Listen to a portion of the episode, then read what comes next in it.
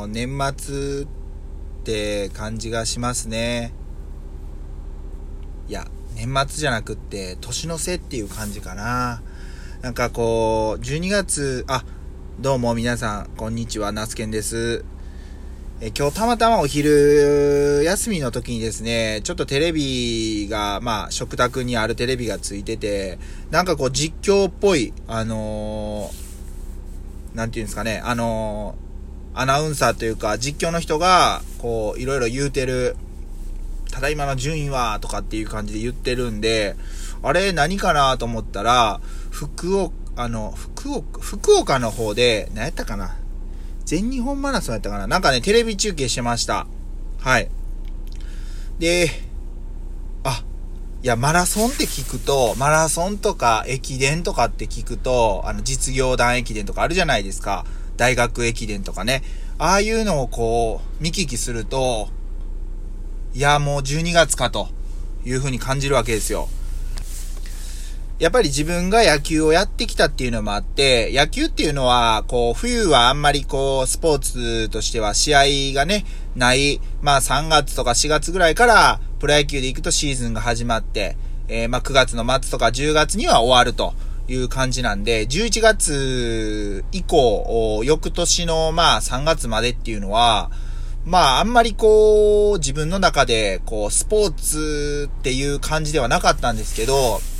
大人になってみると、まあ、例えばウィンタースポーツとして、まあ、スノーボードとかスキーとかはもちろんなんですけど、えー、バスケットとか、うん、あとラグビーとかですね、あとサッカーとか、ああいう球技でも、同じ球技でも、そういったスポーツがありますし、で、12月に入ればそうやって、えー、駅伝とかマラソンがね、頻繁に毎週ごとに、えー、大会がこう開催されてるわけですよ。で、お正月なんかはね、大学生駅伝とかをよく、まあ、見てるというか、あテレビつけたらそれがやってると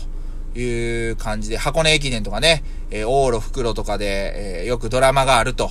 大体まあその、往路で、えー、まあその、1位でね、えー、ゴールして、2位との差が、まあ、2、3分ぐらい空いてればもうそのまま独走状態っていう感じのイメージなんですけど、やっぱりこう、セルとついついこう熱入っちゃうじゃないですか。はい。なので、なんか、冬は冬でまた楽しいスポーツがたくさんあるなというふうに感じてますね。今日見たのは、その、まあ、マラソンっていうか駅伝？マラソンか。でしたけど、あとは、えー、サッカーあー、高校サッカーもそうですし、うーんと、ラグビーもね、そうですし、非常になんか、そう思うと、冬の方が結構おもろいスポーツあるんちゃうかなと思いますね。僕の記憶では、例えばサッカーだと、もう何年前になるのかな、四日市中央工業っていうね、三重県ではかなり、まあその、実力校で、えー、すごい下馬評が高くて結局あれ準優勝したんですよね。準優勝した年があって、もう、えー、その時のエースストライカーの浅野くんっていうのが今海外のチームにいてて、で、もう多分日本代表にもね、何度も入、選出されてる選手なんですけど、フォワードでね、小柄な選手なんですけど、すごいこう足が速いという、その選手がこういた時は、確か決勝戦まで上がって準優勝やった記憶がありますね。で、えー、っと、その時の4中高のキャプテンが、えー、っとね、千葉県かどっかのね、出身やったんですよ。で、えー、要は越境で三重県の4中高に来てキャプテンしてる。で、片や、えっと、千葉県のその時の決勝の相手が一律船橋高校。これももう、えー、サッカー界ではすごく有名なチームやと思うんですけども、その一律船橋のキャプテンが、泉くんっていうね、確か今、今グランパス、名古屋グランパスにおんのかな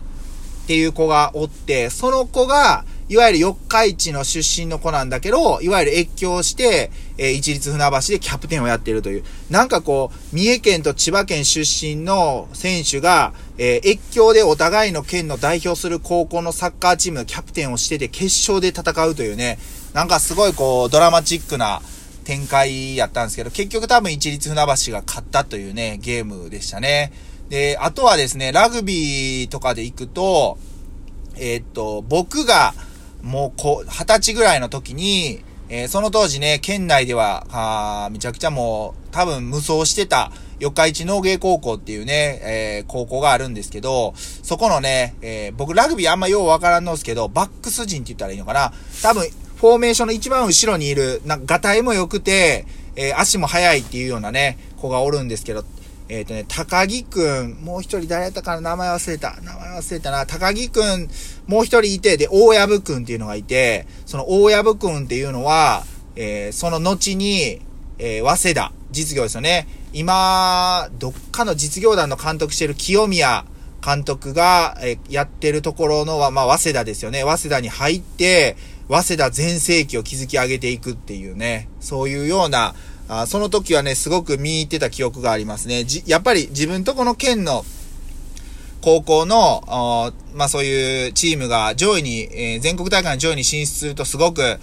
あの、応援してしまう、応援してしまうというか応援するというね、あの、熱が入るということがあるんですけど、まああとは駅伝なんかもそうですね、伊賀白鵬高校とかっていうのはもう三重県では、すごく実力校で、えー、すごい OB ね、あの、輩出してますし、うん、最近はその、僕が過去行ってた、高校時代書いてた四日市工業もね、駅伝すごい強かったですし、で、僕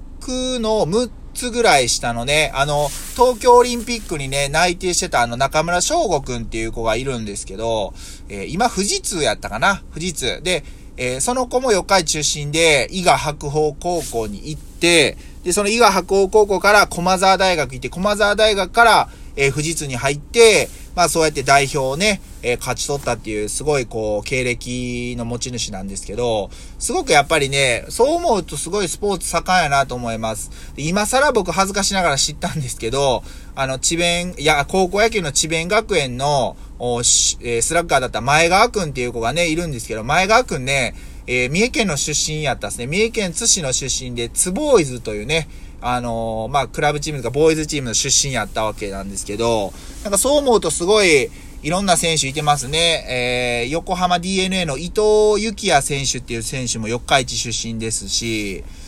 四日市、そうやな、なんか、四日市出身やけど、高校が日大三高で、その後立正大学行って DNA に2巡目ぐらいで入ってますね。まあ、そんな感じの、ほんまにだから、もっともっと知っていけば、まあ、あの、四日市出身の人、三重県出身の人、すごく多いのかなっていう印象です。はい。これからはやっぱり、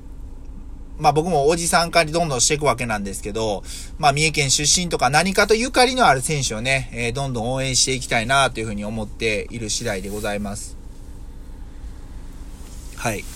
で、今日は、あ、ね、今日の農作業、私、ナスケン農業をしているわけなんですけども、まあ朝から小松菜とほうれん草の収穫をしていました。ちょっとね、今日はね、朝ね、早く起きれずに、ちょっとまあ、あのー、早く寝たものの、9時ぐらいに布団に入って寝たものの、夜中2時3時に目が覚め、そのまま起きてればいいものをもう一回寝てしまい、えー、4時5時。もうちょっと寝れるかなと思って寝たらもう6時半ぐらいでしたね。はい。まあそんな感じで、まあただ、えー、袋詰め作業をして、で、その後、えー、小松菜をね、出荷している業者さんがまあハウスに来てくれて、えー、年末の出荷の段取りっていうのを、いろいろ、段取りというかね、見通しっていうのをいろいろ話してました。で、小松菜ほうれん草とかの値段もその時にある程度聞いて、えー、まあちょっと頑張って出していこう、あ出荷していこうっていう風なね、えー、気持ち新たにしているわけでございます。はい。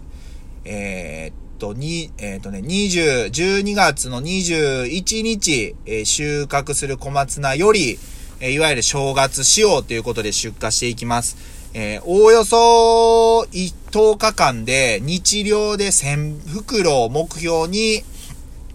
出荷していきたいんですけども、実際多分1000も無理なんで、えまあ、800ぐらいかなというふうには思ってるんですけども、まあ、気張って出荷していきたいなと思います。一番ね、書き入れ時なんで、はい、頑張っていきたいなと思います。それ頑張ったらね、ちょっと今、今これ、まあ、ほぼほぼ思いつきなんであれなんですけど、あの、スニーカーのですね、コンバースの、いわゆるオールスターって、まあよく売ってる、スニーカーやなくてですね、CT70 っていうね、なんか、あのコンバースがあって、チャック・テイラーモデルとか言うたりするらしいんですけど、それがね、なんか前からすごいね、興味あるんですよ。僕はいつも見ている YouTuber さんの影響が大きいんですけど、その CT70 っていうのがクッション性もあって、えー、履けば履くほど、まあ、そのダメージとかね、汚れができて、まあ、味になってくるっていう感じらしいんですけど、うん、ちょっと、ちょっと、まあ、これはね、あの、僕の家族に、奥さんに交渉するっていうことで、えー、頑張って小松菜収穫したら、うん、そういうの欲しいなと思ったりもしている感じです。はい。まあ、今日はね、日曜日ということもあって、ちょっとまあ早上がりして、えー、今日はね、もう家に帰りたいなと思います。明日は小松菜の収穫出荷はないので、えー、まあ朝ちょっと子供のね、通学、まあ送、学校に送って行ったりとか、まあ、あと他農作業って言ってもね、まあ寒くなってきたんでね、草の雑草の伸びもそんなないですし、まあまあちょっと、うん、まあゆっくりできたらゆっくりしたいなと思います。はい。てなわけで、えー、今日も一日お疲れ様でしたということで、この辺りで収録終わりたいと思います。えー、12月の4日、時刻16時、まあ30分過ぎということで、えー、音声配信をお届けさせていただきました。また明日もよろしくお願いします。では、今日も一日お疲れ様でした。以上、ナスケンでした。